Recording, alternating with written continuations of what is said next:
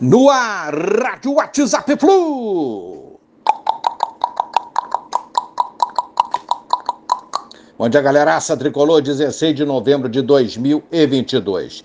Marcelo Souto e Rafael Rolim registraram as suas chapas de oposição. Agora temos três chapas concorrendo, duas de oposição e uma de situação do Mário Bittencourt, nas eleições do Fluminense no próximo dia 26. As fichas apresentadas com as assinaturas passarão por análise para verificar se todos os sócios relacionados estão aptos a participarem do Conselho Deliberativo. Agora é aguardar a homologação é, das chapas e seguir para as eleições.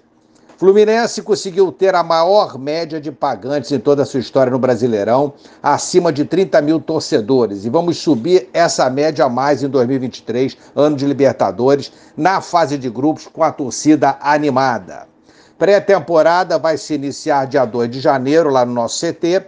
Período maior de férias. Os jogadores estão fazendo exames médicos para adiantar agora, né? Para quando chegarem já entrarem treinando pesado. Além disso, os jogadores receberão um cronograma para exercitarem-se nas férias.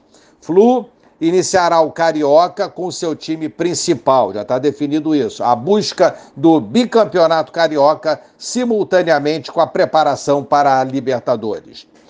Amigos, iniciando o papo sobre jogadores, quem volta ao clube, quem será dispensado, quem é, será aproveitado ou ainda reemprestado, enfim, reforços, contratações. É, faremos aqui, daremos aqui a nossa opinião sobre tudo isso conforme as notícias, as especulações forem acontecendo. É claro, né? Logicamente, se discordarmos de alguma contratação, não quer dizer que não torceremos para que ela dê certo. Sempre o Fluminense em primeiro lugar, acima de qualquer opinião ou análise. Vamos lá então, Reinaldo. Reinaldo é um papo uh, antigo aí no Fluminense já há algum tempo, enquanto ainda disputávamos o Campeonato Brasileiro. Fez boas campanhas com o São Paulo há alguns anos, mas hoje não desempenha bem. A verdade é essa. Não teve uma boa temporada em 2022. Foi eleito o melhor lateral esquerdo do brasileiro em 2018 e 2019. Tem 33 anos, que com certeza o seu salário não será baixo. Então pergunto: valerá a pena? Juninho Capixaba, 25 anos, ótima temporada em 2022, três gols, quatro assistências no Brasileiro. Se ele não se encabulasse com o Fluminense, seria, na minha opinião, um bom reforço. Porém, a notícia é de que já tem um acerto aí com o Bragantino. Keno, 33 anos, temporada 2021 boa, com o Galo campeão, 2022 fraca, muito fraca, salário alto, e eu acho que o Galo ficará com ele é, por mais uma temporada. Eu prefiro que fique por lá, prefiro um outro nome para o Fluminense. Jair, volante, 28 anos, também do Galo. Acho o jogador bom, mas será que precisamos para essa posição? Temos o André, temos o Alexander aí se encaixando, estreou pela lateral esquerda, mas é volante. Tem outros jogadores na base. Eu acho que para essa posição o Fluminense não precisa de jogador. É, mas repito, acho o Jair um jogador bom.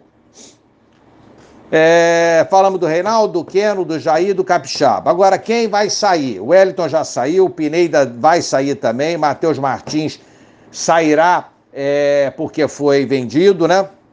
Frazan, Yuri, Danilo, lateral esquerdo, Raí Lopes, Denis Pereira, tem um contrato até dezembro desse ano. Não voltam para o Fluminense, deverão ser dispensados.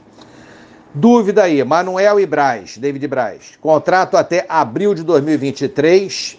Eu faria de tudo para renovar com eles, dentro das nossas possibilidades. É claro, o Manuel fez uma boa campanha, participou da seleção do Seleção Sport TV.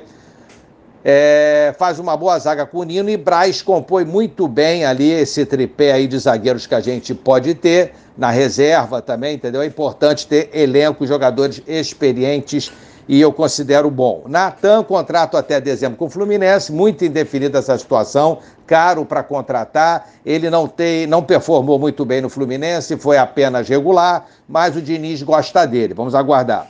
E o Gabriel, o Grêmio deve tentar contratá-lo em definitivo. Nascimento, Caio Vinícius, Damasceno, que estavam emprestados, vão retornar, tem contrato com o Fluminense até dezembro de 2023.